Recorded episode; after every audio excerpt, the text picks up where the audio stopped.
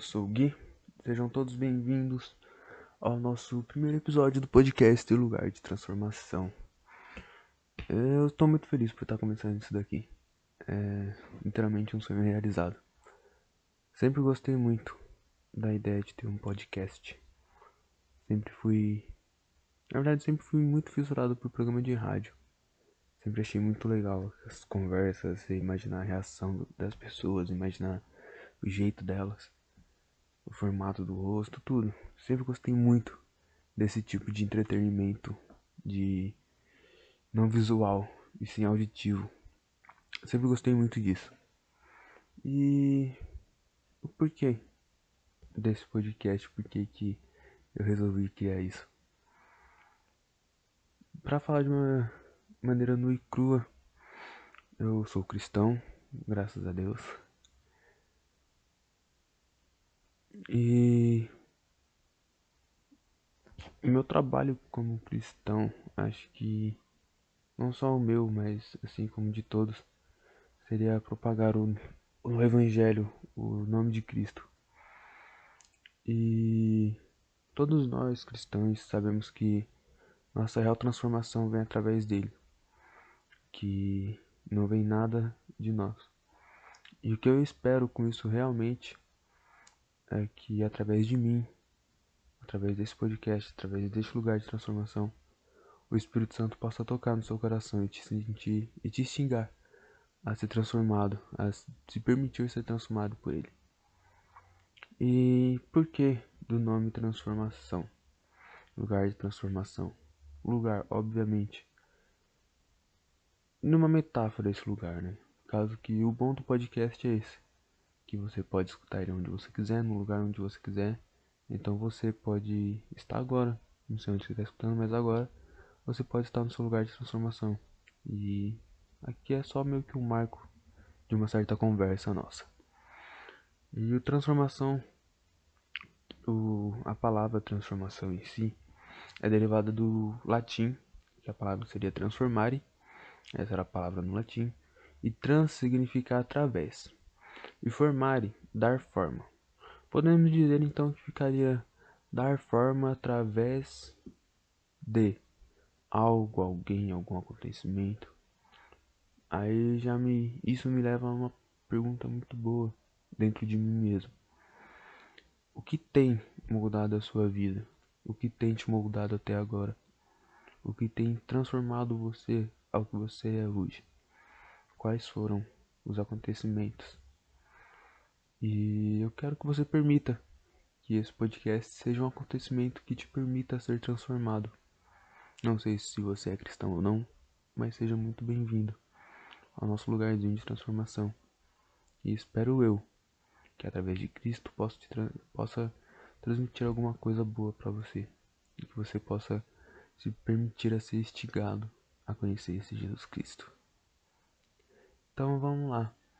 E para começar o nosso primeiro episódio, eu queria falar sobre uma transformação que eu particularmente gosto muito.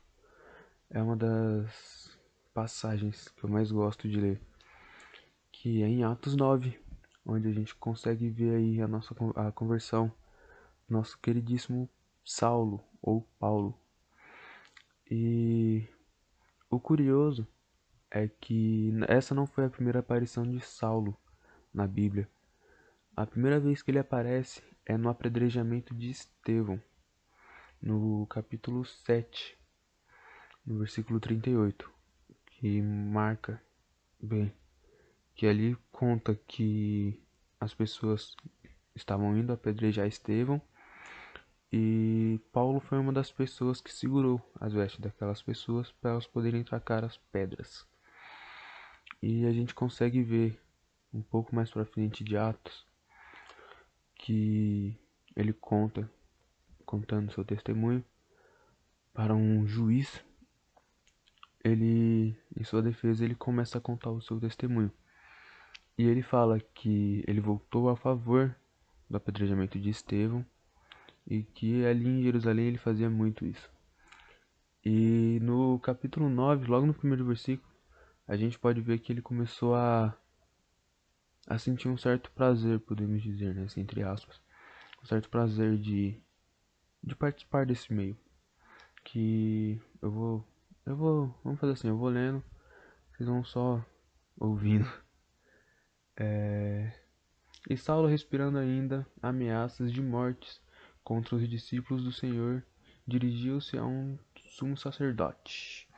Então, aqui a gente pode ver que ele ainda estava mejando, ele, ainda, ele gostava disso, ele queria fazer isso.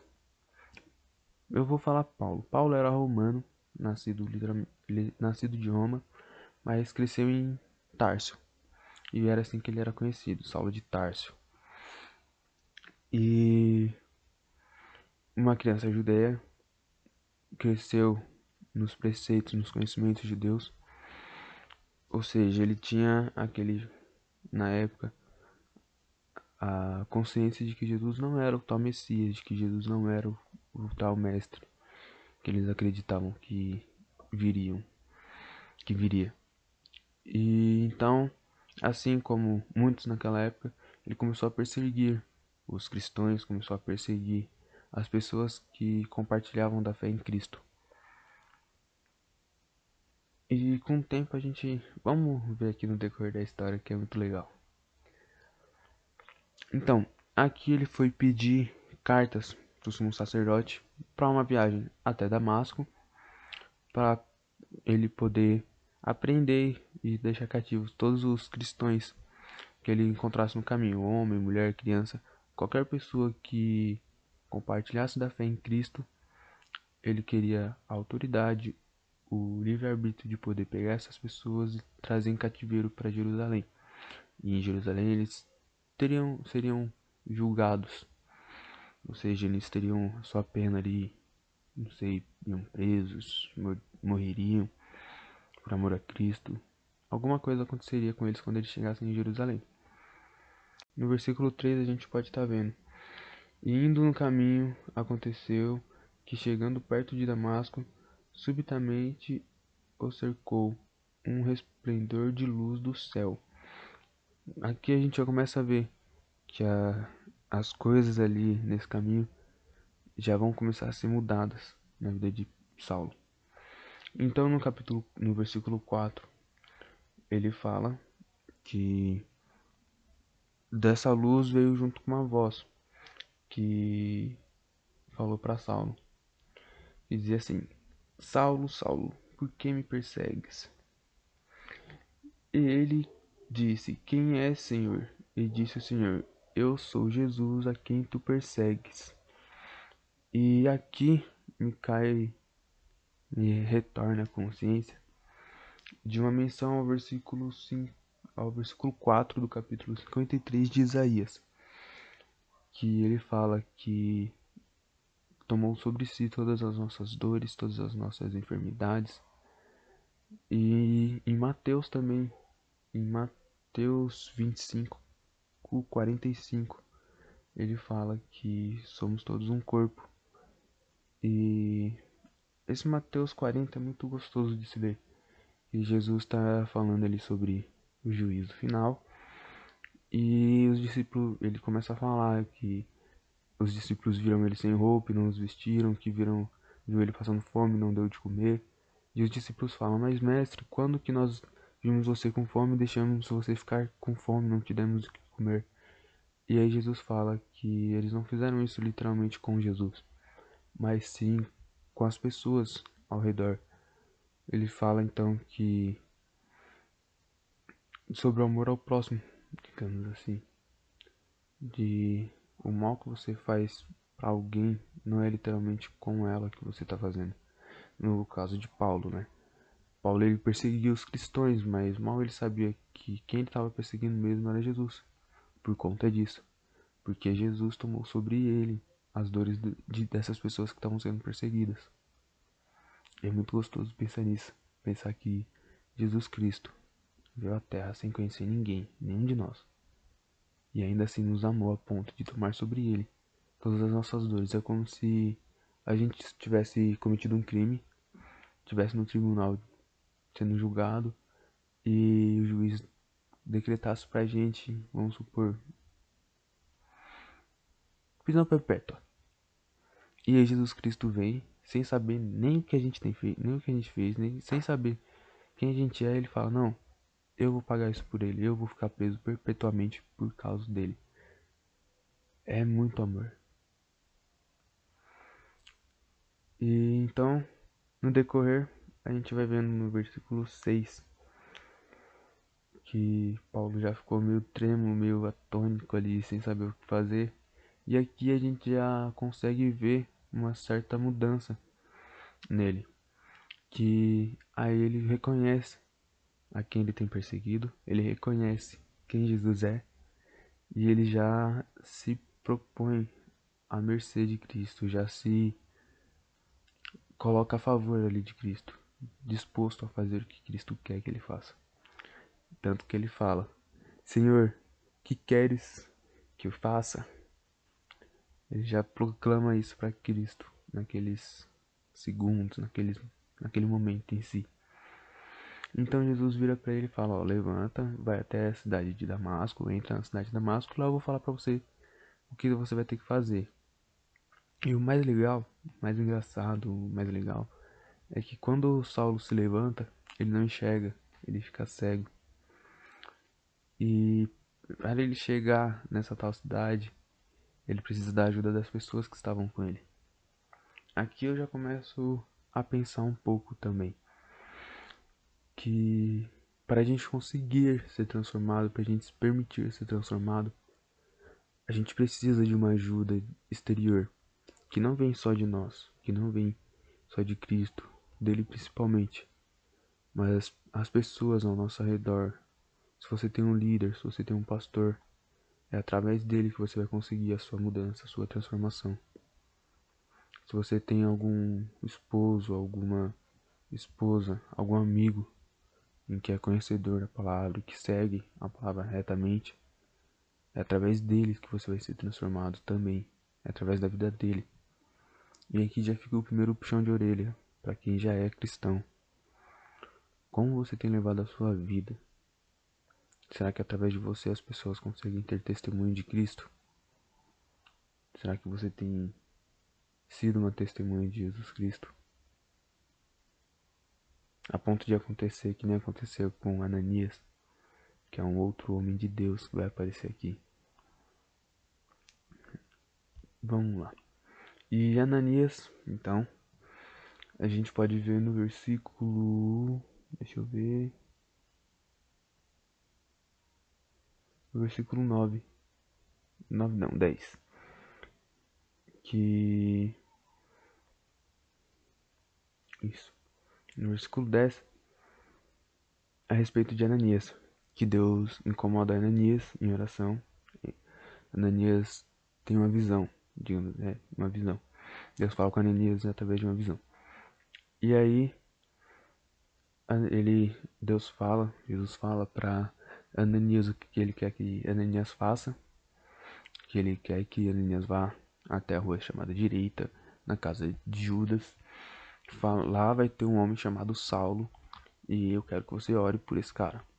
E aí Ananias sabe quem é Saulo. Saulo era uma pessoa conhecida pelo que ele já tinha feito com as pessoas cristãs na época.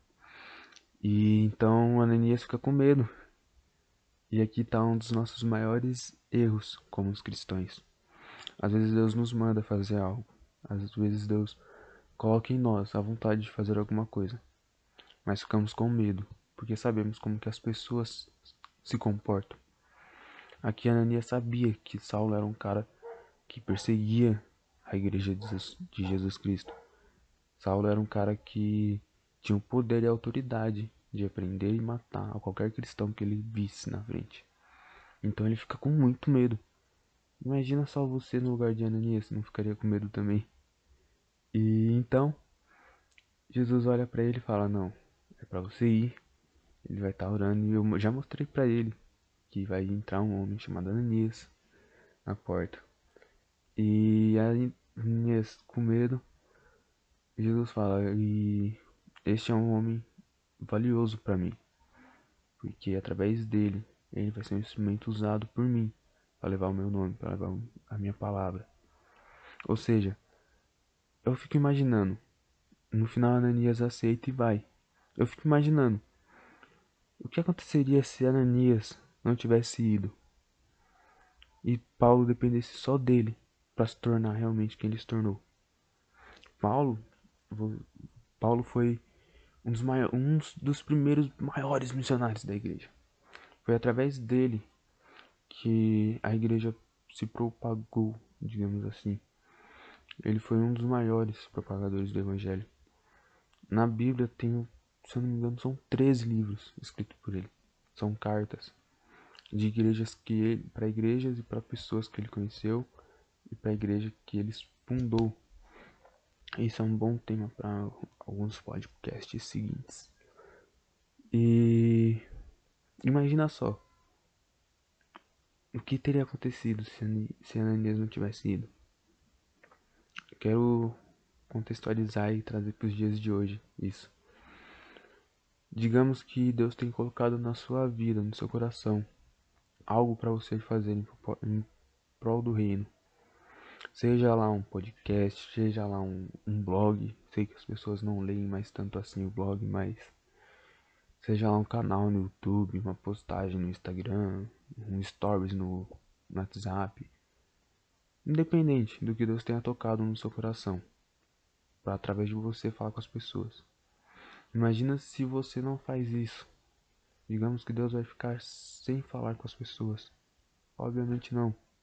E tem outros meios de Deus falar com as pessoas também. Mas imagina só, Deus quer que você faça essa obra. Se não for você, não vai ter ninguém para fazer a vontade de Deus. O que Deus tem com você é com você, não é com o irmão, não é com o primo, não é com ninguém que está ao seu redor. Deus tinha com Ananias a missão de ir até Saulo. Então, antes de você falar não, porque Cristo tem colocado no seu coração, pensa, o que aconteceria se eu não fizesse? O que aconteceria se eu fizesse? Isso ajuda muito. Você vai começar a abrir os olhos para as coisas que Deus quer que você faça. Vamos voltar aqui um pouquinho. E. Mas eu parei. Então Ananias foi e foi ao encontro de Saulo. Deixa eu só virar a página da minha Bíblia aqui. Que a gente já está terminando já. E então ele foi até Saulo e encontrou Saulo orando. Já fazia três dias que Saulo estava nessa casa orando sem comer, sem beber e falando com Deus. E aqui a gente já vê a mudança de quem não era cristão porque se tornou. Saulo ele já era conhecedor, ele já conhecia o poder de Deus, mas ele não tinha ciência de que o poder de Deus estava em Jesus Cristo, que Jesus Cristo era o próprio poder de Deus. Ele não acreditava nisso. E através do encontro que ele teve com Jesus, ele pôde, ele pôde perceber isso. Ele pôde perceber que Jesus era o poder de Deus encarnado. Olha que loucura, velho. Então ele se prostou. E a chave para qualquer transformação nossa é a oração. Seja lá onde você quer ser transformado, onde você quer ser mudado. Se você quer ser mudado no seu trabalho, se você quer ser uma nova pessoa no seu trabalho, na sua escola. Sei que hoje em dia não temos mais escola por conta da pandemia, mas em meio ao seu grupinho de amigos, se você quer ser mudado no meio da sua família. Então eu te convido, se você quer ser transformado, se você quer ser mudado por Cristo, o começo é a oração. Te convido a orar junto com Ele, ficar junto com Jesus. A oração nada mais é do que um meio de se comunicar com Ele. Uma conversa. Eu guia no seu orar. Cara, imagina que Jesus é um amigo seu. Eu falo muito isso pra minha irmã. Imagina que Jesus é um amigo seu. E você está sentado lado a lado com ele, ou frente a frente. E você está desabafando com seu amigo. Isso já é uma oração. Imagina que Cristo Jesus é o seu amigo e está do seu, do seu lado. Ele realmente é seu amigo. Então imagina que ele está na sua frente, cara a cara. E começa a falar com ele. Começa a explicar para ele como está sendo a sua vida e o porquê que você quer ser transformado. Permita com que ele possa te transformar. Eu sou só mais um. E apesar de mim, Jesus ainda tem o poder para transformar cada um. Então, Saulo se levanta depois da oração de Ananias e começa a enxergar. E ele se levanta e já é batizado. Ele fica ali mais algum tempo em Damasco. Tem alguns versículos aqui, a partir do 19 até o 21 de Atos 9, fala um pouco sobre isso. Que Saulo fica ali em Damasco, ainda com os discípulos que haviam ali. E ele começa, creio eu, que a compreender mais sobre o Evangelho, a entender mais o porquê da vinda de Jesus. E ele começa já a propagar isso para as pessoas ali de Damasco. E tem um versículo aqui que eu achei instigante, que é o 21, que fala: Todos os que ouviam estavam atônitos e diziam: Não é este o que, o que em Jerusalém perseguia os que invocavam este nome? Eles estavam confusos, tipo, não era esse cara que que perseguia quem estava falando sobre Jesus? Não era esse cara que que matava e prendia eles? E como assim ele está falando agora sobre esse nome? Como assim ele está pregando assim esse nome? Às vezes a nossa transformação concluída, as pessoas olham pra gente e falam: "Como assim, velho? Antes esse cara fazia isso, isso, isso, isso, isso e aquilo. E agora ele tá desse jeito. Como que pode uma pessoa mudar assim? Como pode uma pessoa se transformar desse jeito?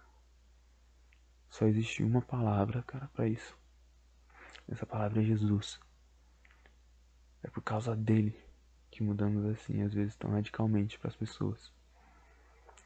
Mas às vezes o, o de repente ou do nada essa pessoa virou cristã, às vezes vem de uma trajetória muito grande. Que tem dores, que tem percas, que tem sofrimentos. Digamos que Saulo teve o seu período de sofrimento, digamos assim. Imagina para você uma pessoa que enxerga, ficar sem enxergar. Eu não me imagino sem enxergar um dia sequer o nascer do sol e o pôr dele. São as duas fases que eu mais acho lindo no meu dia inteiro. É poder contemplar o nascimento do sol, o nascimento de uma nova chance, de mudar, de ser transformado, de fazer algo novo. E o, o pôr do sol, ver que meu dia foi concluído e que eu consegui fazer boa parte do que eu imaginava. E que Deus conseguiu me deixar firme para terminar esse dia. Às vezes o do nada vem de uma trajetória de dor, de oração, de deserto, de escassez. Mas aí de repente, do nada, a gente se vê transformado por Cristo. A gente se vê fazendo algo que a gente nem imaginaria. Mas por amor de Cristo a gente faz. E é por isso que eu quero que você continue ouvindo esse podcast. Por hoje é isso. E se você gostou, me segue. Vou estar tá postando toda semana um podcast novo. Eu espero que através desses podcasts Deus possa te abençoar e que você possa ser mudado por Cristo. Esse é o nosso intuito, Esse é o nosso alvo. E me segue aí nas redes sociais. Vai estar meu Instagram aí. Você que quer ter um contato mais direto. Vou começar a postar mais coisas legais lá. Então. É nóis. Obrigado por ouvir até aqui. Esses minutinhos aí da sua vida. Obrigado por me ceder esses minutos. E até a próxima. Falou!